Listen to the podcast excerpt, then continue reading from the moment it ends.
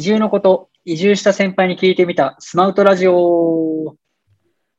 はい。全国およそ700の地域が利用している移住スカウトサービススマウトで新しくラジオ番組を始めさせていただきました。都会から地方へ、地方から地方へ、実際に移住した方をゲストにお招きいたしまして、移住のきっかけや準備したこと、実際に移住してみて今はどう感じているかなど、移住にまつわるよもやま話を聞いていこうという番組です。番組 MC は私、スマウトディレクターの秋吉と申します。えー実は私自身も神奈川県から四国の香川県に移住しまして7年目を迎えていますが、リスナーの皆様と一緒にゲストにいろいろ質問をさせていただきまして、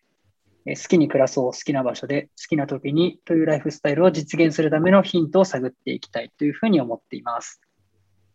えー今日も素敵なゲストにお越しいただいております。えー岩手岩手県の金ヶ崎町の元地域おこし協力隊で、現在は合同会社糸お菓子の代表社員であられます。岩隈さんにお越しいただいております。岩隈さん、今日はよろしくお願いします。よろしくお願いします。はい、よろしくお願いいたします。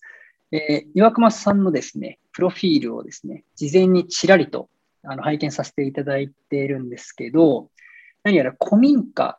とかですね、文化遺跡の調査をやっていたというようなところぐらいまでちょっとお伺いさせていただいておりまして、うんあの、今日も実は、まあ、ラジオで皆さん、あの映像は見れないんですけども、岩隈さんの背景には何やら古民家の素敵なあのお家のふ雰囲気がこう映っておりまして、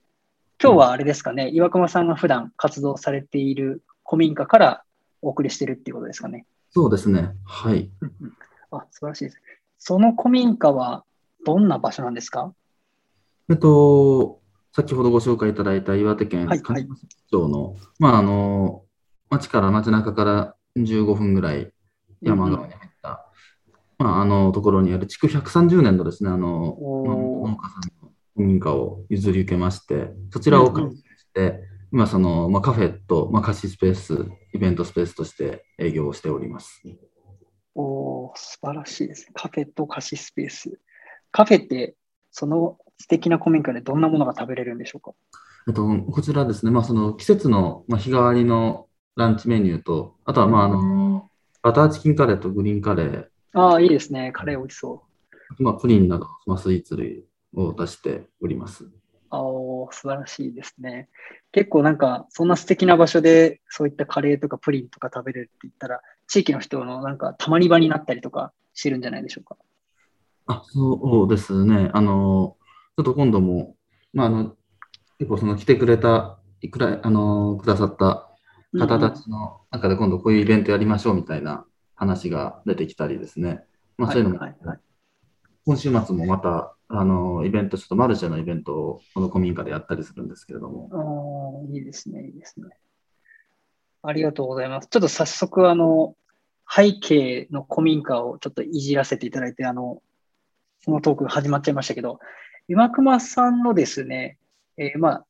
自己紹介といいますか、お仕事について簡単にちょっとお伺いしたくて、はい。えっと、糸お菓子という会社ではどんなことをやられてるんですか？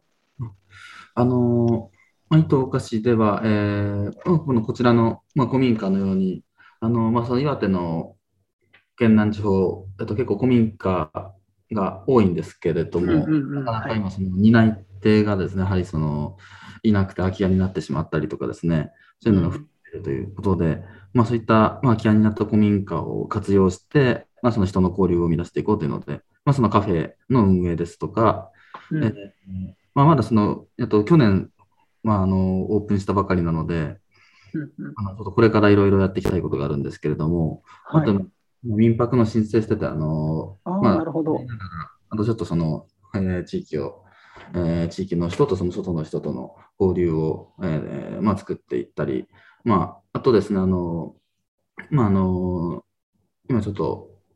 金ヶ崎町で新しく地域おこし協力隊に入った方とうんうん連携して、あの、まあ、エリアリノベーションのですね、あの、取り組みをやったりですね、まあ、そういった形で、そういった地域にあるその歴史的文化的な資源を使いながら、あの、はいはい。その地域の内外の交流を深めたり、あとまあその、地元の若い人たちが、うんまあ、いろいろ面白いことやってみようというのをサポートする。えーうんうんうんまあ、あのねこれからというところが多いですが、えーやっていこう。うんありがとうございます。いや、本当にあの、いろんな地方でこう文化財とか歴史的にあの貴重なものとかが、なかなかその活用方法が分からずに、まあ、そのままになってしまっていたりとか、手つかずになってるみたいなことって結構あると思うんですけど、うん。その辺にまあ積極的に取り組まれているのかなということをちょっと聞いていて感じました。うん。あの、伊藤お菓子っていう会社自体を、あ会社をですね、される前は、うん。あの、金ヶ崎町の地域おこし協力隊をされていたと思うんですけど、協力隊としては、うん。当時はどういう活動されてたんですか？うんと協力隊ではその歴史文化の活用というのに、まあ、当たってまして、あ主に子どもたちにその、まあ、郷土史の学習ですとか、あとまあそのうん。遺跡や城跡をちょっと探検して、えーまあ、楽しみながら歴史を知ってもらうような、そういうちょっとあのツアー的なものをやったりとか、あとははいはいはい。えー金ヶ関町の歴史を、まあ、週一でラジオでお話ししたりとか、あまなるほどね。あ、ちょっとその町の広報とか、まあ、あと、えーそうですね、そういったもので、えーで歴史文化の、まあ、紹介を、の記事書いたりとかですね。うんうんうんうん。あとはその、まあ、空き家になったあの商店街のちょっと古いお店を、まあ、交流拠点として活用、改装活用したりとか、まあ、そういったことをやってましたね。うーんなので、地域おこし協力隊の現役の頃から、その歴史とか古民家とか文化遺産とか、そういったものがこう活動の軸にあって、はい。でそこからいろいろ展開されてたということなんですね。そうですね。うんうん、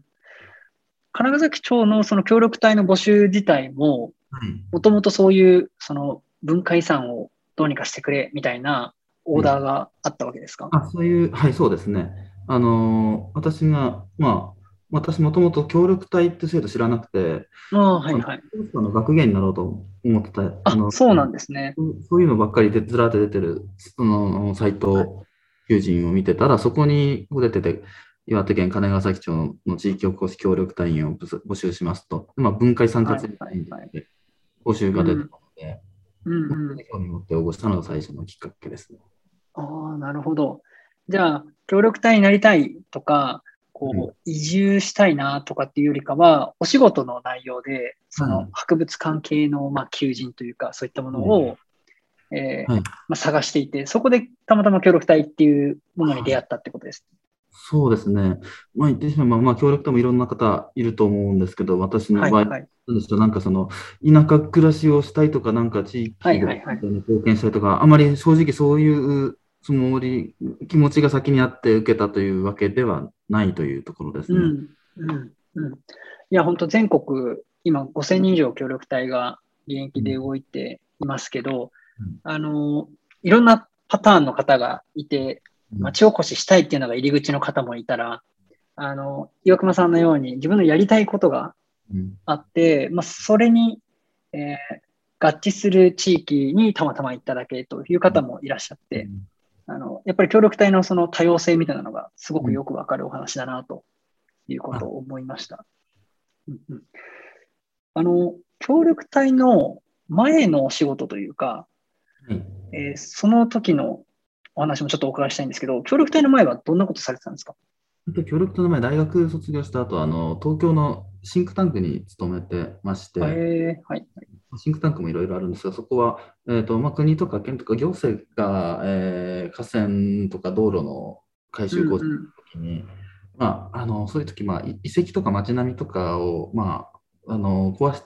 潰してしまうので、記録保存をするんですね。なるほど。で、その、まあ、いえっと、委託というか、えーそれを受注する、まあ、民間のシンクタンクがありまして、まあ、そういったところで調査をしてたんですけれども、うんうん。でまあ、その、もともとすごい歴史が好きだったので、はい。えっとまあ、ある意味、まあ、い活かせる仕事ではあったんですが、ただやっていくと、やはり、あのーまあ、消えていくものを保存するよりも、やはりそのこれから未来にこう生かしうんうんたいなという気持ちが強くなりまして、うんうん。でやはりその、まあ、その活用の方に携われる仕事というのは、博物館の学芸員になろうと思って、まあ、あの学芸員の、まあ、その仕事を辞めて学芸員の資格を取ったんですけれども、うん、でそれで、まあ、その、いろいろ探しているうちに、まあ、その先ほどの話になって、姉が先町を知ったという時代ですね。はい、はい、はい。あの、やりたいことが、まず入り口としてあって、たまたまこう出会ったのが、金ヶ崎だったって話だったんですけど、うん、あそうだ、えっと、岩久保さん、ご出身はどちらなんでしたっけ？出身は、えっと、埼玉県の加須市というところですね。あ埼玉で、えっ、ー、と、まあ、えー、社会人になっても関東にいらっしゃったっていうことでよかったんですかね。そうですね。うん、そこからあの、まあ、やりたいことを追求していったら、岩手県の金ヶ崎に出会ったわけなんですけど、うん、あのちょっと金ヶ崎の印象というか、岩隈さんが考える金ヶ崎についてもちょっとお伺いしたいんですけど、うん、どうですか？住みやすさとか暮らしやすさっていかがですか、うん、まあ、あのまずなんか一般の人たちって、まあその岩手県に対する印象と、まあまあ、印象がまずそもそもないか、うん、えー、非常に不便で寒くて暗いとこみたいな、なんか、あの、多分どっち どっちかかなっていうのが、正直あると思うんですけど、あの意外とですね、そのまあ、大宮からだとと新幹線で2時間ちょっとで。ああ、そっか、そっか。埼玉からだと近いイメージありますね。そうですね。で、うん、まあ、その、まあ、高速とか、えっと、国道4号線とか通ってるので、あの、実際ね、交通の便って結構いいところで、うん、うん、ん、まあ、その、なんでしょうな、なんだろう、意外と、意外と開けてはいるところという意味では、あのまあ、比較的住みやすい、住みやすさはあると思ってまして、ただその、で、まあ、近くにその平泉とか花巻といった、まあ、観光地があるのは、うん、ただその金ヶ崎町自体はですね、まあ、まあ、正直全然その観光化とかされてなくて、うんうん。まあ、そんなにその知名度的には全国的にそんなに高くはないのかなという中で、逆にその、まあ、ただすごい歴史とか自然とか食材のポテンシャルというのは非常に、えっ、ー、と、いろいろ高いなと魅力を感じるところが多々ありまして、うんはいギャップといいますか、これだけいろいろ持ってる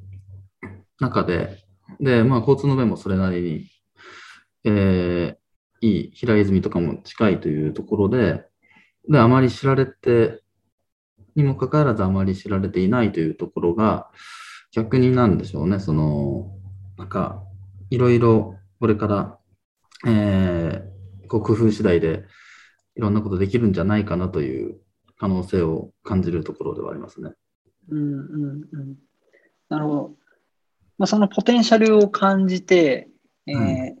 ここの地域は面白いなって思えたからこそ、今、その協力隊卒業してから、実際にご自身で、あの会社を作って、うん、あの文化財うまく活用したりだとか、地域の子どもたちにその魅力を伝えたりだとか、あのそういうことされてるのかなというふうに思いました。あの協力隊になった時、なる時っていうのは、自分が最後、協力隊終わってから会社を作って、うん。えー、文化財の取り組みをやり続けるってことをイメージしてましたか？いや、してない、してないという、あのーうんうん、いや、その文化財、あの、歴史文化に関わりながら、まあ、その、はい、協力隊の任期終了後も、えっと、やっていきたいなと思ってたんですけど、まあ、その 2,、うんうん、3年間の中で、なんですね、その、こう、企業へのステップアップをうまくすることが、まあ、正直、当時できなくて、で、で、一旦その協力隊終わった後、あの、大学院にああ、なるほど、東京の方に出てるんですね。あ学び直したみたいな感じですかね。そうです。まあ、その夜間の社会人大学院で、まあ、ちょっと、そうなんですね。博物館のちょっと仕事とかしながら。うんうんうんうん。まあ、で、まあ、その、一回出て2年半、まあ、大学院卒業した後にですね、あの、うん、また2回目こっちに戻って起業したという。ああ、そういうことなんですね。うんなるほど。じゃあ、一度金ヶ崎を出るときに、はい、あの大学院入り直すって時って、うんうん、こうやっぱり3年間ではどうしてもちょっと準備しきれなくて、もう少しこう学びたいとかっていう気持ちがあって、うんまた金ヶ崎に戻ってくるぞっていう意気込みで、こう、大学院生になったっていう感じなんですかね。また戻ってくるかどうかは正直わからなかったですね。うんうん。あのーただまあその大学院の、まあ、研究の中でも、あとその金ヶ崎は結構その、まあ、種のその研究の調査地として月1ぐらいで通ってはいまして、うんうんうん。で、まあ、あの通っていく中で、あのやっぱりその地元の、まあ、その協力隊時代に関わりのあった方が、まあ、ただでその止めてくれたり、まあ、一緒にちょっと飲んだりしながらですね、あのやはりその、この金ヶ崎の方たちとのご縁というのを強く感じまして、あと、まあ、人の方々もですね。で、まあ、あとはですね、あのまあ、一方でその、通っていく中で、まあ、その子どもたちの共同学習とかの、あの出前授業とかを最初としてた,、うんしてたんですけれども、はいはい。通いな、えー行きながらですね。で、まあ、その中でやっぱり、そういう古民家ですとか、郷土芸能ですとか、まあ、あるいは神社や城跡といった史跡がですね、やっぱりほとんどその担い手がいなくなってきて、こう、うん空き家になったり、まあ、ちょっと荒れ荒れたり断絶したりというのが、うん結構急激に増えてきた時期で、まあ、それを実感しまして、うんうんうん。なんかまだその自分にもここでできることあるんじゃないかなと。で、まあ、いろいろこうやって助けてくれる方もいっぱいいるので、その人のご縁を使いながら、で、その自分の人のご縁を使いながら、まあ、自分のやりたいこと、やれることを,、うんして、こういったその歴史的なものを少しでも未来に残せる道はないのかなというのは、やはりこう考えるようになりまして、うんうん。で、まあ、その大学に卒業するちょっと前に、えっと、やっぱりこっちで起業しようというふうに、はい、思い立って、うんうん。で、あの、まあ、ちょっとその古民家を協力隊時代の終わりの頃に、あの、見せてもらっていて、はい。そこが非常にこう印象に残ってたもので、あの、うん。もうちょっと回収して拠点にしたいなというふうに、まあ、ちょっと思い立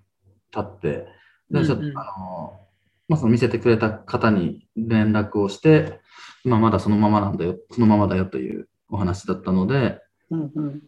金ヶ崎に飛んでちょっと持ち主の方に紹介していただいて、うん。まあ、交渉してですね、で、まあ、使わせていただけることになったと。おーその古民家は今どういう感じで使ってるんですか？で、それが今、そのこの、走ってる、そちらのカフェと貸しスペースになっている古民家ですね。そうですね。ああ、じゃあ今いらっしゃるその場所がその起業の原点というか、うん、最初の一歩目みたいなところの場所なね。んですね。はいああ、素晴らしいですね。なるほど。